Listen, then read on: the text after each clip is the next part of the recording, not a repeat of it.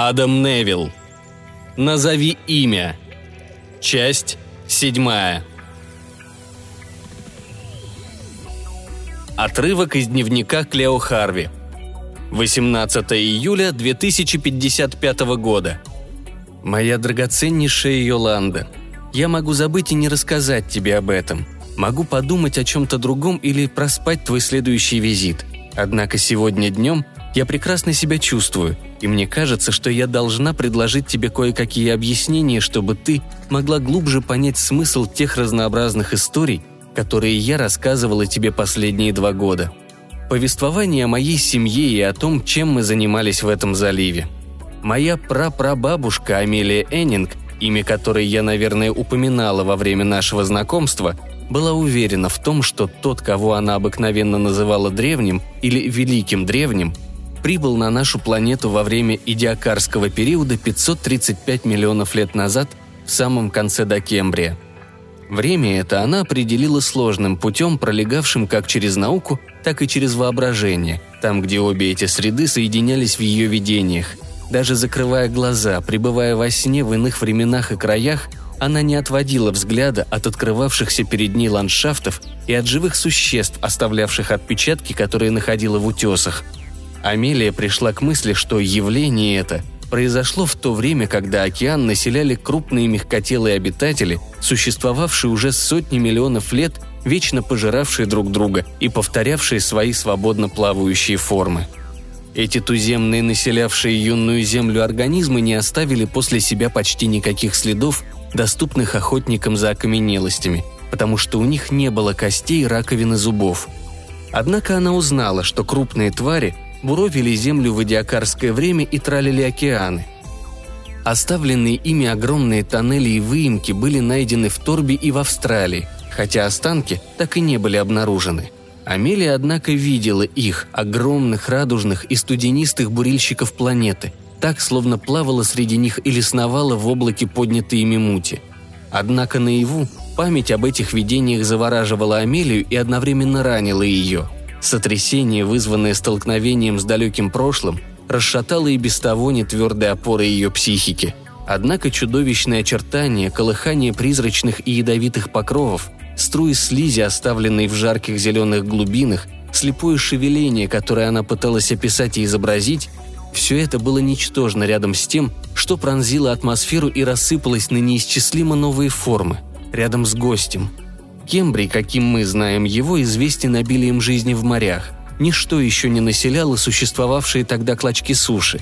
В те древние времена водоворот творения, как и прежде, пребывал в глубинах, и население водных просторов сделалось многообразным и слишком многочисленным. Однако именно там визитер сделал возможными эти новые проявления жизни – все, что он призвал к существованию возле места своего приземления, ползало и прыгало, кралось, плавало и зарывалось в норы, чтобы не стать жертвой собственного родителя. Новые для того времени проявления жизни прикрывали раковины, панцири, созданные по образу брони древнего гостя.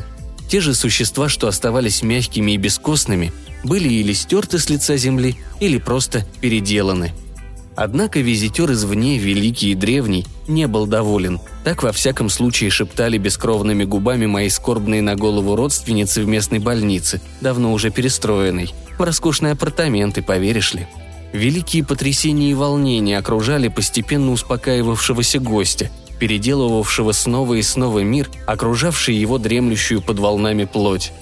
Одним из них стало ордовик-силурийское массовое вымирание – Трилобиты, брахиоподы и граптолиты были уничтожены почти под ноль в результате решений, о которых мы можем только догадываться, если здесь уместно само понятие решения.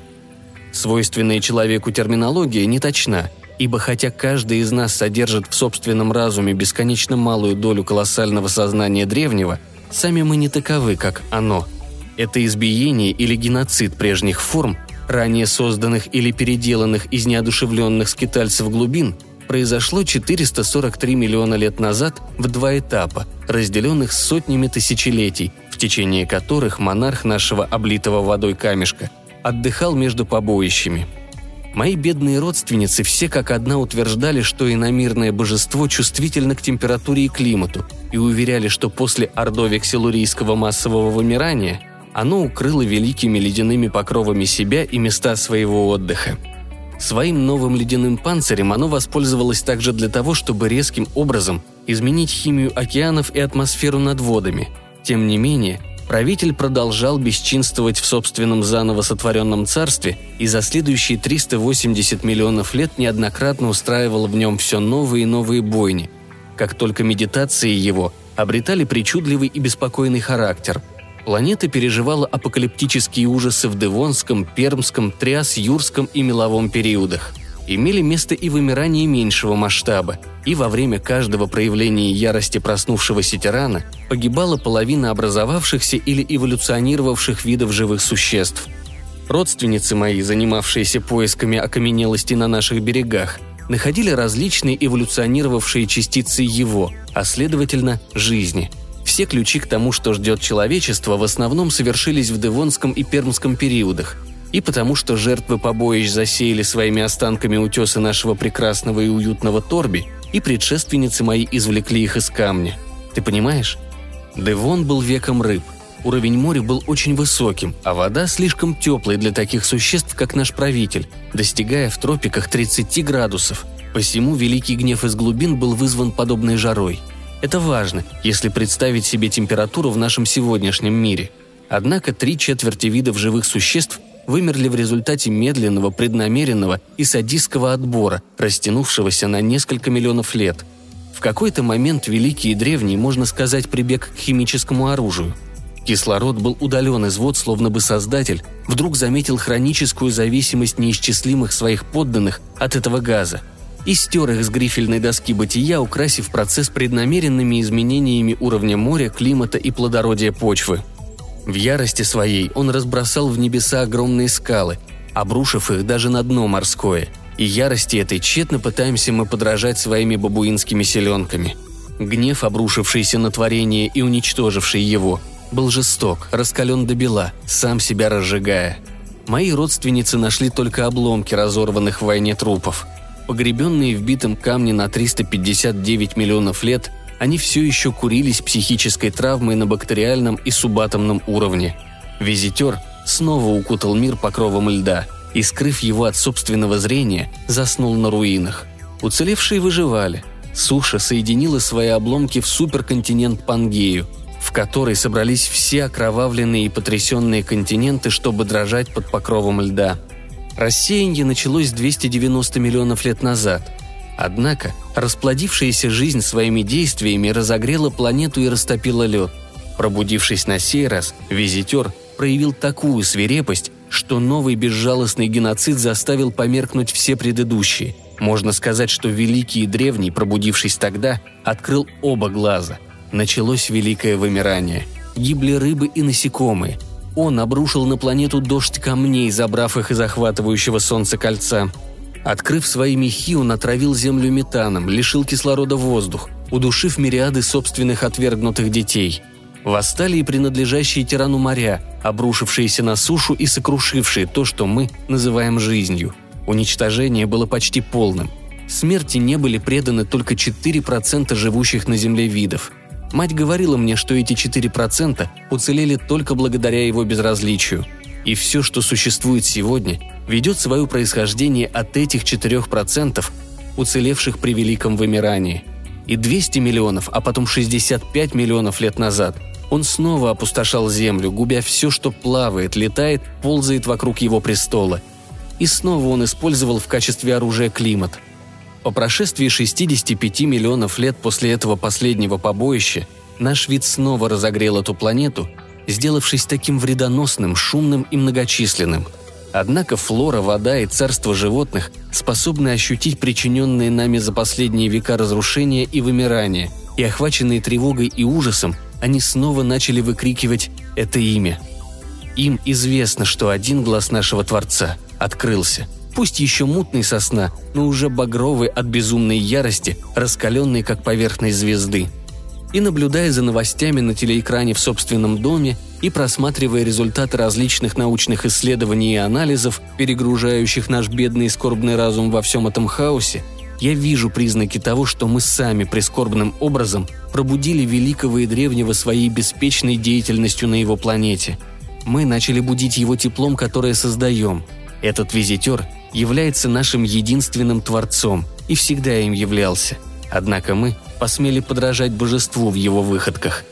И посему на сей раз гнев его разразится с такой созидательной силой, которую самый жестокий бог или дьявол земных мифологий не мог даже в мыслях обрушить на своих подданных. Вот почему я считаю, что тебе лучше провести день затмения со своими любимыми. И я искренне хочу, чтобы я сама и моя мать, и ее мать, и ее мать оказались на самом деле полоумными, спятившими и никчемными старухами. Твой преданный друг Клео. В самом конце сновидения Клео приснилась бухта. Этот же самый сон она видела несколько месяцев, или ей это только кажется. Сон казался знакомым, но на самом деле откуда ей знать? Однако от мыса Надежды до мыса Берри она видела огромную стену воды, черной как масло, и мутной распростершейся во всем океане. Слабый диск солнца померк, а потом вовсе исчез – Звезды, которые она знала и которых не знала, в купе со множеством других сверкающих объектов, пересекали полок небес, оставляя за собой серебряный след, словно слизни на камнях патио. И когда солнце начало вновь появляться, люди, собравшиеся на берегу, дружно выкрикивали имя, и мириады их далеких голосов невысокой волной выплеснулись на песок, и наступило безмолвие. Горизонт менял свои очертания. Вскоре, как будто вся вода в мире отхлынула к нему, встав длинной черной стеной. И за этой великой волной ей почудилось нечто огромное и бесформенное, нечто подобное новорожденной черной горе, поднявшейся из земной коры, чтобы снова затмить солнце. Клео проснулась от воплей, издаваемых десятками тысяч глоток. Воплей, доносящихся с находящегося в миле берега, и воплей, исходящих с телевизионного экрана, мерцавшего возле балконных дверей гостиной – Похоже было, что вскричал весь охваченный ужасом мир. Йоланда стояла на балконе, нагая. Забыв себя по неведомой Клео причине, явившись с утра в ее дом, сиделка избавилась от всякой одежды. «Йоланда!» – вскричала Клео. Однако гортань ее пересохла настолько, что получился невнятный хрип. И во всей буре голосов, бушевавших под балконом, подобной реву болельщиков на футбольном стадионе или сотни игровых площадок, забитых перепуганными школьниками, Йоланда услышала Клео и обернулась с улыбкой. Едва она вошла в комнату, Клео первым делом заметила глаз, вытатуированный на смуглом загорелом животе Йоланды. Знакомый ей знак, который она не раз видела и воспроизведенный в точном подобии. Ветер, обрушившийся на здание, задрал занавески к потолку, и Йоланда пошатнулась, не переставая улыбаться. Лицо ее было мокрым от слез невероятного личного счастья – Сама земля содрогнулась, и все в квартире задребезжало. Фотографии Амелии, Мэри, Олив и Джудит попадали с комода вместе с висевшими на стенах засушенными водорослями. Звук, доносившийся снаружи, был подобен грохоту разбитого грозой аэроплана или грому самой земли, искореженной и разломанной парой огромных ручищ. Голос моря утратил подобие себе самому. Море рычало, как дикий зверь. Клео показалось, что в комнате почти не осталось воздуха, высосанного наружу через балконную дверь. Стоя в нескольких футах перед креслом Клео, Йоланда открыла рот, но Клео не имела даже возможности услышать произнесенное ею слово. Однако движение губ говорило, что та произнесла имя. И когда Йоланда помогла ей подняться из кресла и повела в сторону балкона, либо для того, чтобы показать происходящее, либо для того, чтобы сделаться частью его, Клео содрогнулась, а потом завизжала, заметив длинные багровые щели жабр на том месте, где должны были находиться ребра Йоланды –